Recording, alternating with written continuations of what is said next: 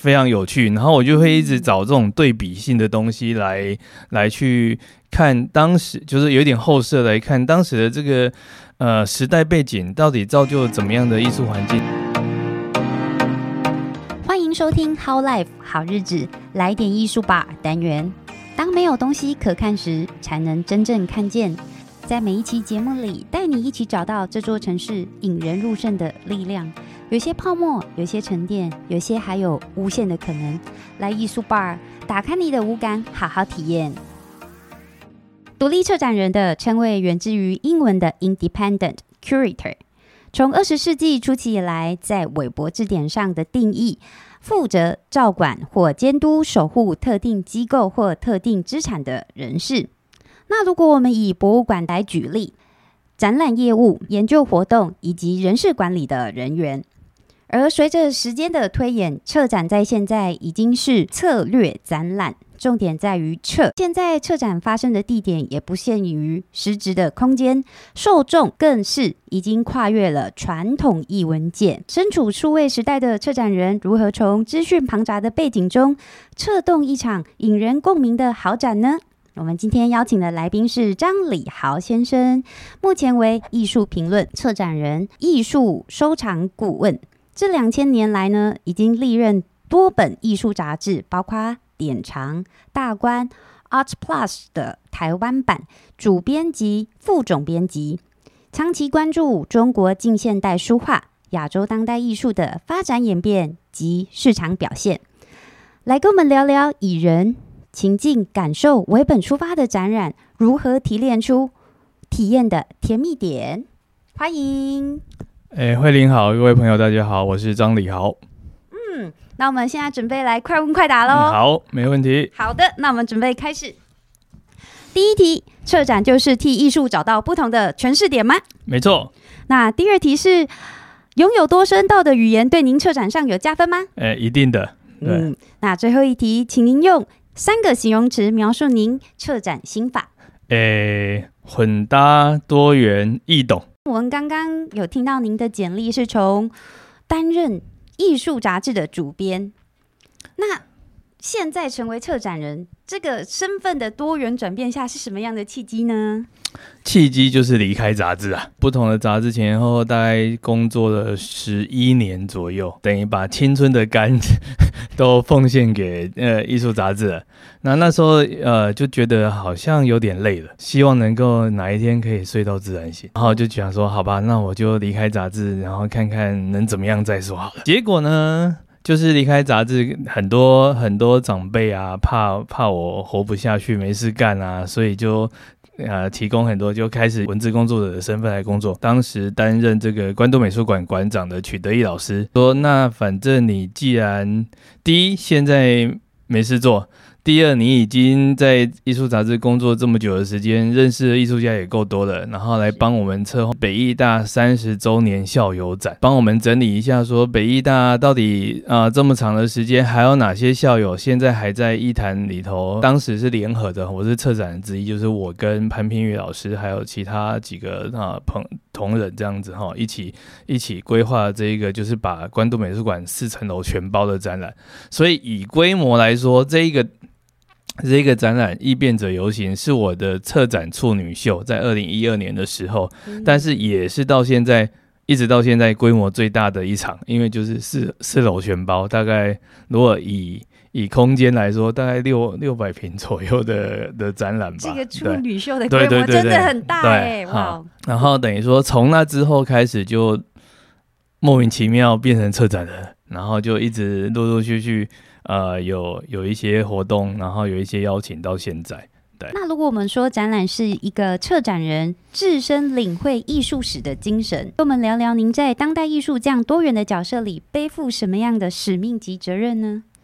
呃，这个背负使命及责任，我觉得有点太庞大、太沉重哦。那但是我自己还蛮喜欢历史的，尤其因为因为法文。本身发文专业的关系，对于西方的这些文化历史本来就有一定的认识，然后又因为在杂志工作的时候接触了中国近现代书画，对于中国的这个美术史，呃传统也非常有趣，然后我就会一直找这种对比性的东西来来去看当时，就是有点后设来看当时的这个呃时代背景到底造就了怎么样的艺术环境，然后来到当代，其实我们说。全球化的这个状况，就这种东西之间的，或者说啊，全球各种文化的这种交流，其实是非常自然的。那它会怎么样体现在啊艺术创作的身上？呃，或者艺术家他们自己创作的一些一些呃核心思想的根本是什么东西？我觉得那种去挖掘、去对话是很有趣的。前面有问您很多语言的声道是。所以包括中文、法文，还有诶，主要就是中文、台语、英文、法文，然后会一点点俄文。俄文因为没有机会练习，现在已经快忘光了。对，透过您的语言文化及历史的爬书，增加了展览与观者的连结性。那您如何在每次的策展中，像您刚刚提到的那个对比，嗯，还有新旧之间，如何扣合当代艺术来超出新的火花呢？我觉得其实这个东西有一点像像像中国文人传统在讲的，不管是绘画或者是什么哈，就是入骨初新，就是因为我们对于传统有一定的认识之后，然后才看里面的东西有什么是可以呃变化改变的。因为那一个传统其实它本来不同时代也一直在变化，对，所以我们面对传统的时候，并不能把它当做一个呃很坚固、很凝着的一个状态，而是。看到他那时候的这种流动，然后来到我们当代，我们当代可以的、可以产生的流动是什么东西？然后体现让让观众看看说，所以其实呃，这一个传统并不是一成不变的，它也还是有不同的层次、不同的时代的这种转变。然后某些东西我们可以把它抓进来，我们当代的不管是创作或者是策展的概念。然后一。可以去重新看待传统。二就是面对现在的这个当代的创作者，我们也可以呃很更能理解说他们到底想要干嘛，他们面对的传统或者他们面对的创作是什么东西。我觉得不太可能呃完完全全的就是所谓脱离传统这件事情，就是那一个文化的那个呃影响，它可能是有自觉或者不自觉的，可是它一定都会影响到我们，而且这不管是东方西方，对。就是全球都是这个样子，嗯，到现在我觉得进入世会时代更是明显，就是所谓的文化的影响这件事情。然后或者嗯某个程度来讲，东西方某个程度已经可能是假议题，所以我们在铁塔每次常常在讲什么东西融合这件事情，可是我觉得那个是假议题，因为其实全球化这件事情很早以前就发生了。就是距今一两千年，一两千年以前就一直就有就有互相的交流，互相的影响到现在。艺术策展领域中也曾说过“盛世艺术，乱世更要艺术”。那您认为早期的艺术跟当今的艺术博览会的策展思维最大的差异在哪呢？二十二年多的观察，我觉得其实呃，就是有两个方面啊，就是一个呢，其实以前双年展的。呃，重要性好像在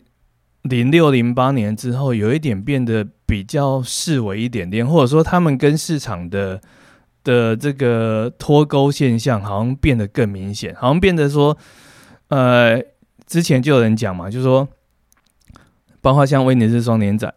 跟所谓的阿巴首巴首。最大的这个世界博览会，两边的名单如果拿出来对照，其实重叠的部分很少，俨然是一个平行世界，就是呃所谓纯学术的 fine art 这样子的一个一个领域的人，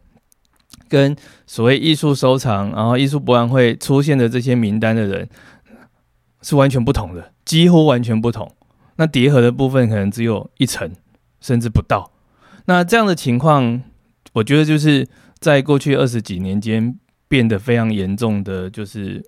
一个分离的现象。那为什么会这个样子？当然就牵涉到艺术市场很多东西嘛。对，可是我觉得这某个程度好像不太健康。好，就是说那个那个学术跟市场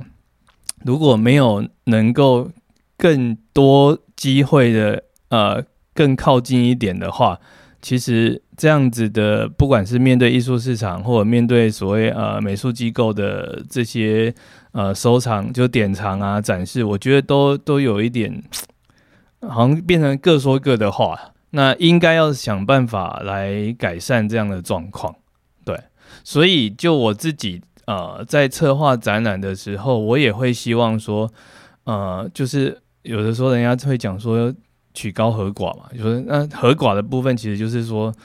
啊，好像你讲的很学术，但是市场都没有人买单。那有没有可能取高，但是也有也有合众的机会？就是说，诶，你的东西有一定的学术性，可是你在呃市场的表现上面也获得厂家的认同。我觉得这个是呃，或许某一个程度是我身为一个策展人，希望去。呃，媒合或者帮助艺术家、帮助收藏家的部分作品，在美术史上、在学术上面有一定的价值跟定位的时候，它也应该要相对程度的，不一定百分之百，但是相对程度的反映在艺术市场上面。在这样的展览上，您刚刚也提到国际性的阿巴手，还有那跟台湾的连接性呢？台湾还可以再做更多在策展上的亮点，让其他人看到吗？我觉得现在进入数位时代，或者甚至 NFT 的这样的一个一个新的呃，不管说是语境，然后背景，或者是美彩，其实现在 NFT 因为经过前半年一个很混乱的状况，现在提着人手的时候，恰恰就是那一些。正经严肃的呃创作者或者是收藏家，他们去好好思考，我们要怎么样面对这一个未来趋势的一个很重要的点。所谓在地的，不管是台湾的或者是啊东南亚，就在地的这一些这些呃国家创作者，他们在文化弱势上面相对比较有机会进入到国际的这个环境的一个重要的切入点。对，那至于其他的，就是说我们在讲说传统媒材的部分，对。虽然用美彩来讲好像有点怪，可是某个程度又确实是，就传统美彩的部分，我觉得，呃，这二十几年的呃展现哦，就是反而加强了欧美的霸权，就是就说，即使是市场，呃，所谓的呃亚洲亚洲厂家越来越多，但是但是大家回头来看的时候，或者说现在在介入收藏的时候，反而是。呃，越是霸权的国家，就不管是欧美的，或者是日本、韩国这种啊大的，在政治、经济上、文化上面，它本来就是拥有更大的这种呃感染力的国家的艺术家，确实占有很大的优势。我至少收的都是都是这些大国家的艺术家作品，然后他们在这些人的作品在可能二手市场上的表现，也比较有所谓的期待值。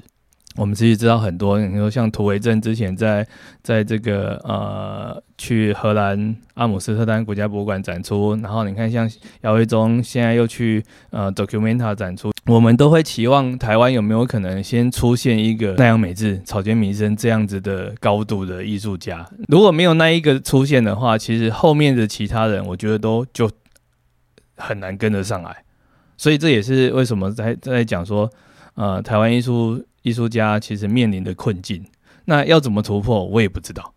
我觉得这个东西方方面面，包括说，包括我们策展人，包括画廊，包括收藏家，都要对自己的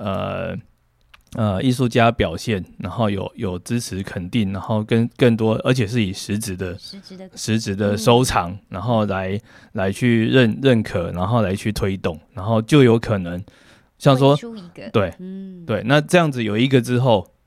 后面的才有办法把它带慢慢慢带上来，这样子，我觉得还有一段时间要努力啊。您知道吗？其实你的策展，我们第一次在那个宛如画廊，是。我对你的策展印象很深刻，是在那个小巴吕英昌，嗯嗯，移动的愿望，是。对，因为小巴艺术家他在那个画面里其实有很多亲子创作的部分，是，所以那个花园呢，同时埋藏他跟孩子的，嗯。秘密，所以就是自己的内心有自己的秘密，但是同时也欢迎大家来到花园参观来玩乐。是。那一场我印象很深刻，而且还有一个许愿池，我很认真的跪在那里投钱还许愿呢，很好，这是一个很有趣的策展。嗯，因为策展其实除了一定要有一定的理论，还有论述的实践，那也是艺术思想透过具体展览的落实。那策展人的职责呢，也不是只是单纯的劳心工作，更是艺术家价值的放大器。那有没有哪一场策展经验让你印象深刻？呃，如果以数字量化的话，我从刚才提到就是二零一二年的这个异变者游行，到现在二零二二年，呃，刚好十年的时间，对，大概已经也挂策展人挂了，就是大概也策划了三四十个展览。那我觉得其实我也还在学习，因为我们并不是所谓的呃艺术科班。然后对于策展人，尤其刚才你也提到说，其实策展人这个定义，从以前我们法文讲的比较接近 conserve 的，就是保存好的这样子一个，呃，那是比较接近博物馆体系的。到现在说，其实你可能要所谓资料的同整，然后分析，然后去截取、选件，各式各样的这些东西，其实它的内涵一直在变动。那所以，我们一直在学习。说我在面对不管是单一个艺术家，或者是呃连展，或者是人家先给你一个题目，有一个题目的框架。其实每一次的策展，我觉得都是呃不一样的经历。对，那。我面对的题目，或者我我我感兴趣的东西，我我自己觉得第一个很重要的，可能是因为我是呃法国文学这边相关的哈，所以我觉得其实文学一直来一直以来对我是也是很核心的东西，就是说我可能把所谓的文字语言跟视觉语言两者做一个做一个桥梁，然后对我来说，策展某个程度。或者一品某个程度，我我都有点像是我们就是去这种呃看电影看这种首映的看首映的这一些贵宾嘛，我们可以对，我们可以提前看到艺术家的作品，然后跟他接触，跟他聊天，然后知道他们大概想什么东西。我们做的就是预先的暴雷，我们做的就是哎把把我的看剧透，对剧透，就把我的这种心得，然后用我的文字。然后用我的呃展览论述，然后规划，然后让观众来看到。那这只是提供一种阅读的途径，其中一种。但是我觉得，其实阅读作品本来就有很多各式各样的东西，而且本来就会跟每一个人你的你的这种背景、你的生命经验有关系。所以，同样的一个展览，我觉得看在不同的观众眼里，就会有不同的可能性。那这是我我比较感兴趣的点。对，就不要。就我们现在已经不是说传统那种年代，说哦，呃，艺术家想要表达什么，我们只能接受这样的一个讯息。对，那艺术家可能想要表达什么东西，但是，嗯，我就算是错读误读，也有不同的趣味，那也是很好的加法。对，来，对我觉得，我觉得说这个东西就是我的我的工作的一个很重要的部分，就是然后。啊，第一个是文学的，第二个是可能是历史的，就是我自己觉得历史这件事情是很有趣的。嗯，那现在我们的展览资讯很丰富，那观者在体验沉浸展览的同时，你建议我们观者用什么样的态度来开启无感旅程？刚好顺便打一个广告哈，就是我现在在桃园衡山书法艺术馆策划了一档朱家克良志合作的这个书写的景深，书写的景深，好。那在里头，我们其实就是包括说会有有邀请观众来书写的这样的一个作品，对，其实是互动，那就是来提升提升这个呃观众对于书写的兴趣，因为我们说书法在现在也已经慢慢慢也是视为或者说大家比较不太熟悉的一个呃创作美材，那透过这种某种具有游戏性的作品规划。然后让让来访的观众都能够加入其中。然后第二个呢，另外一个作品是，他其实要戴上一个眼镜，那个眼镜你会看到是左右颠倒的镜像世界。然后你要来书写，就是你可能书写你所看到的，可是它是左右颠倒。左右颠倒。或者有些人会用就是书写习惯，强迫自己就是来写那个字，所以那出来的效果就非常有趣。对，那在现场观众观众的参与度很高，就说观众变成作品的一部分，观众的所作所为变成作品的一部分。我觉得这个东西是呃，现在会越来越多，就是我们脱离传统所谓呃书法用书体用内容或者最后的平面展示这样的结果的一个一个呃策展或者是展陈的方式，然后来达到说你所谓的这种无感体验，因为包括说。它就不只是它就不只是眼睛看就结束了，你还要手动，然后你还要哦，另外一个作品是他写的十二只鸟的名称，可是可是背景里头会有鸟的声音，但。但是你其实搞不清楚哪一种哪一种声音对应的是哪一只哪一只鸟。我觉得那个东西有一点有一点，就是你当然可能是感官上面的混淆，可是我觉得也是会会会不会有。鸟类专家一听知道是是什么鸟类，然后他反而先从听觉来决定，呃，视觉的，就是那种呃所谓观赏顺序的的前后，会不会影响到你的你的感受？我觉得那也是有趣的一个尝试，这样子。哎，展到九月十九号，然后馆休是开馆时间是周三到周一，是周二休馆。对，现在是因为建筑非常的漂亮，是这个景美打卡拍照的重要景点，所以大家除了看展览，也要记得附近拍拍拍照，对打认真打卡认真一下，打卡一下。要啊记得标注我们的李豪哥，嗯，让大让他知道你们都因为听了这个去看展哦。对嗯那您刚刚有说，您对于文学及历史的敏感度相对是很足够的。那在策展的灵感怎么保持？我自己就说，包括我进入艺术杂志也是一样。我其实因为非科班，所以就是自己先多读很多书嘛，就是重新把重新把西洋美术史、中国美术史这种大块的念完之后，然后才慢慢的像说可能呃艺术家个人的生平传记啊，然后这些东西。我觉得阅读对我来说是一个很重要的呃帮助啦，就是说，反正你只要读到的知识，那就是你的了。然后，然后只是说你怎么样去把它给融汇，然后转化成你的语言，然后呃，我觉得就是把所有的东西混在一起。那这个阅读当然不只是，不只是。说也不只是阅读，就是说我自己因为也有收藏一些东西，像说呃，给你之前给你看过那些邮票，因为邮票都会有各式各国的这些文化历史很重要的点，然后全部把它搅和在一块的时候，这时候策展的某个程度有很有点像像厨师啊，像调酒师啊，就是说你其实面对的可能是同样的材料，但是你可以因为比例拿捏的不同，它就会炒出不同的菜，调出不同的酒来。那我觉得那个东西就是对我们最大的挑战。然后有的时候可能哎太咸不好吃，那你怎么样去拿捏那个那个比例，让端出一盘菜，端出一个大家觉得说哎好像还不错的展览，然后大家可以看得懂你到底想要干嘛。我觉得这个东西是就是一段一直在学习啊，对。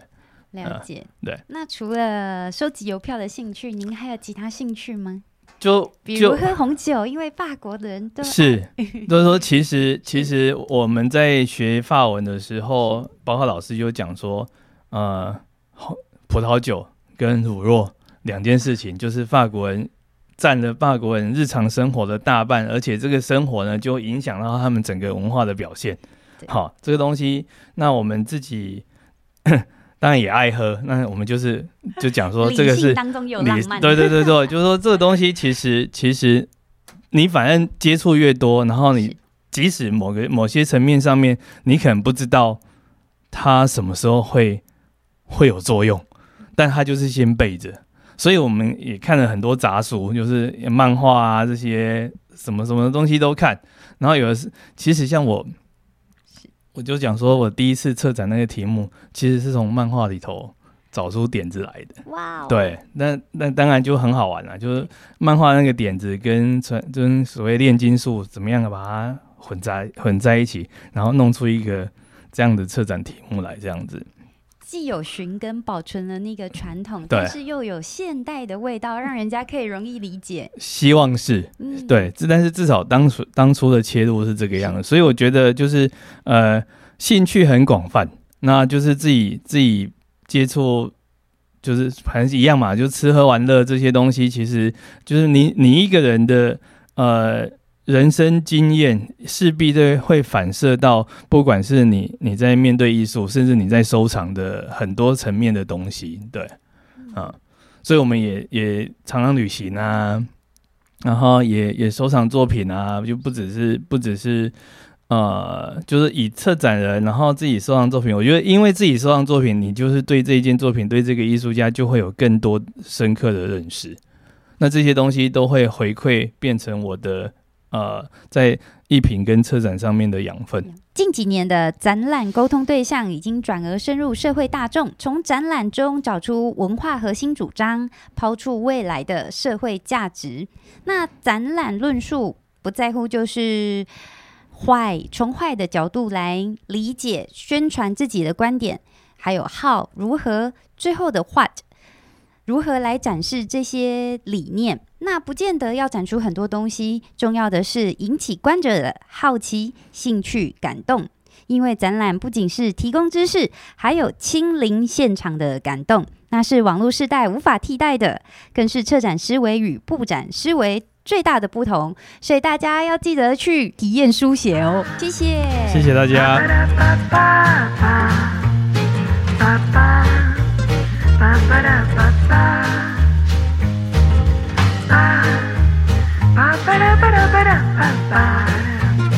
Ba-ba. Ba-ba-da-ba.